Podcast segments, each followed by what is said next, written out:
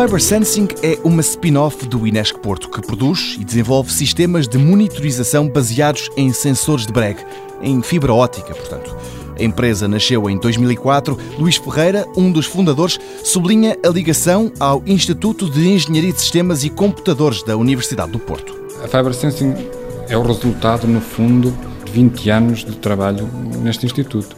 Portanto, há um grupo de optoeletrónica que, durante 20 anos, desenvolveu investigação na área de sensores de fibra óptica, na área da optoeletrónica. Portanto, em 2004, pareceu-nos que a tecnologia estava suficientemente madura, já tínhamos experiência, tanto ao nível mais fundamental como ao nível de aplicação através de projetos, que nos permitiu encarar a possibilidade de fazer uma, uma spin-off, criar uma empresa, fazer produtos, vendê-los e, portanto, capitalizar todo esse esforço que tinha sido feito. Os sensores da Fiber Sensing medem temperatura, esforço, vibrações e eventuais deformações de uma série de estruturas. A empresa exporta 90% dos sensores que faz. Luís Ferreira admite que em pouco tempo a Fiber Sensing chegou longe. Está, por exemplo, na mais famosa ponte de Nova York. Nós temos muitas aplicações, lá está, porque uh, temos esta rede de parcerias, uh, muitas vezes nem sabemos onde é estão os nossos produtos finais. Não é?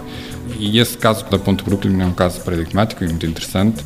Foi através da Universidade de Illinois, em Chicago, onde temos muito boas relações, que utilizaram as nossas unidades de medição e os nossos sensores para monitorização da Ponte Brooklyn. Na Ponte de Brooklyn, os sensores medem vibrações. Já no ITER, um famoso reator de fusão nuclear criado para a investigação científica, a tecnologia vai estar atenta a outros fenómenos. Passamos agora à primeira fase, em que desenvolvemos sensores para medição de deslocamento, temperatura e deformação nos magnetos supercondutores portanto, um ambiente eh, agressivo do ponto de vista de temperaturas criogénicas, de radiação.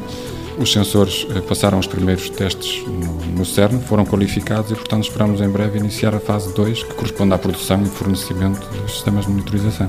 Segundo a Fiber Sensing, os sensores que a empresa produz têm tido boa aceitação por duas razões: são bons e são baratos.